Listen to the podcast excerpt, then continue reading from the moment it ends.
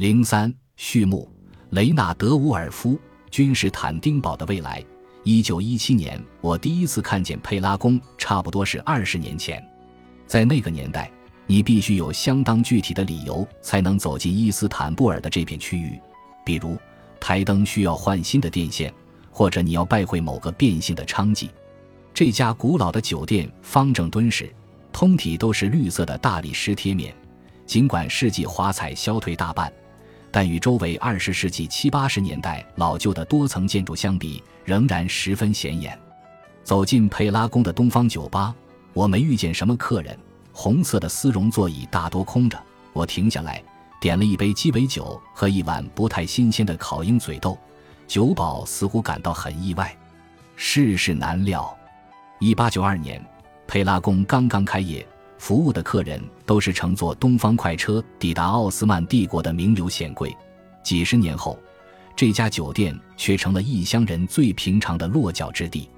佩拉宫的电梯有着铸铁框架、木质轿厢，是在欧洲安装的第二部电梯，像鸟笼一般在酒店的大理石阶梯中间上下穿行。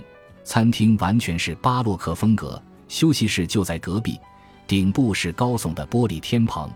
室内镶嵌着人造大理石，装点着金丝银线细工精致的沙坪。这栋雄伟的建筑坐落在伊斯坦布尔最时尚的佩拉区。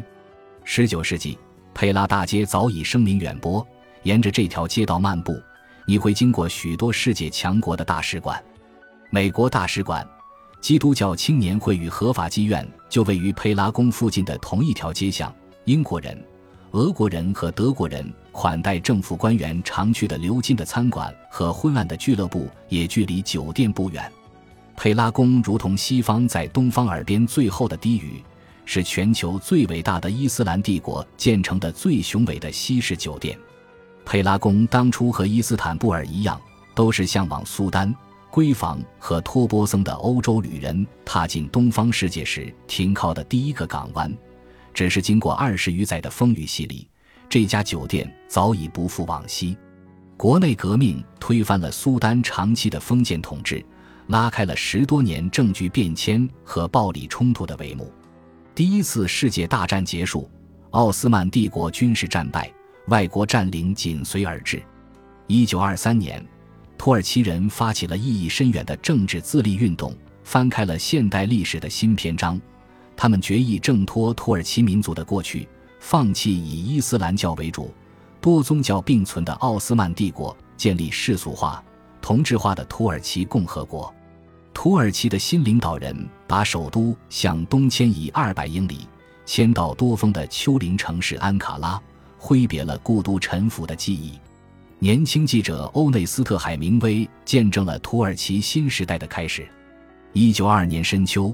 他登载于多伦多《每日星报》的文章这样写道：“我在电影里看见的伊斯坦布尔纯洁闪亮，难以琢磨。”海明威乘坐火车从巴尔干半岛出发，沿途经过砖红的拜占庭暗墙，绕过水中嬉闹的孩童，驶入小清真寺和矮木屋密集的地区，积满灰尘的穹顶和饱经海风侵蚀的墙板几乎触手可及。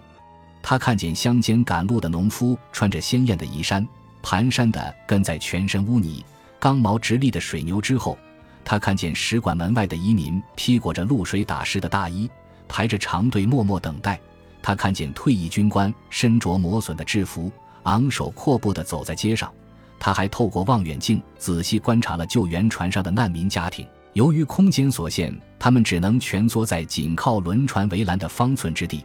旁边就是喷吐蒸汽的高温管道。海明威发现，白色掩盖了一切肮脏，人们心如死灰，就像爱人被推进手术室那般绝望。面纱与闺房，费兹帽与大礼服逐渐消失。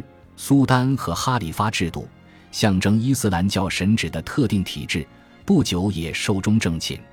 土耳其不再沿用麦加历法，改为巴黎和纽约的计时方式。部长和将军们陆续迁往安卡拉，外国大使馆也跟着搬走了。伊斯坦布尔人去楼空，顾影自怜。土耳其知识分子形容，伊斯坦布尔整座城市都弥漫着挥之不去的狐臭，摇摇欲坠的城墙暗壁，落寞将倾的华夏宅邸，风蚀雨尽的滨海别墅，无一不流露出这古心思掏空的愁思。然而，两次世界大战间隙，土耳其人的彷徨无措，却也隐含着一些意料之外的机遇。塞翁失马，焉知非福。土耳其人学会了用逃避来消解内心的呼愁，他们用歌唱掩饰泪水，用欢笑回应恐惧。另一个不同面貌的伊斯坦布尔渐渐苏醒。牛车、电车和汽车在同一条道路上通行，民族分子集会的地方也能看到密谋世界革命的社会主义特工的身影。小巷深处传出的新音乐，既有油滑大胆的交响爵士。又有双目失明的亚美尼亚琴手拨弄刘特琴的断续弦音，还有黎凡特黑社会的悲伤情歌。你可以到俄裔美籍黑人经营的马克西姆俱乐部喝杯小酒，也可以去花园酒吧，随着棕榈滩七人组演奏的乐曲成宿跳舞。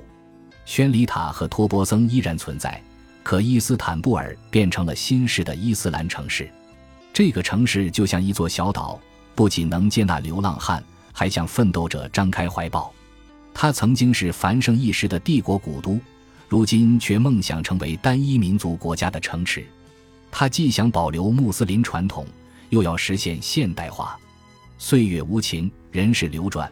如果你看过佩拉大街的冬日残阳，遇见过街头巷尾的乞丐骗子，那么你就会憧憬另一个不同的国家，向往另一种不同的生活。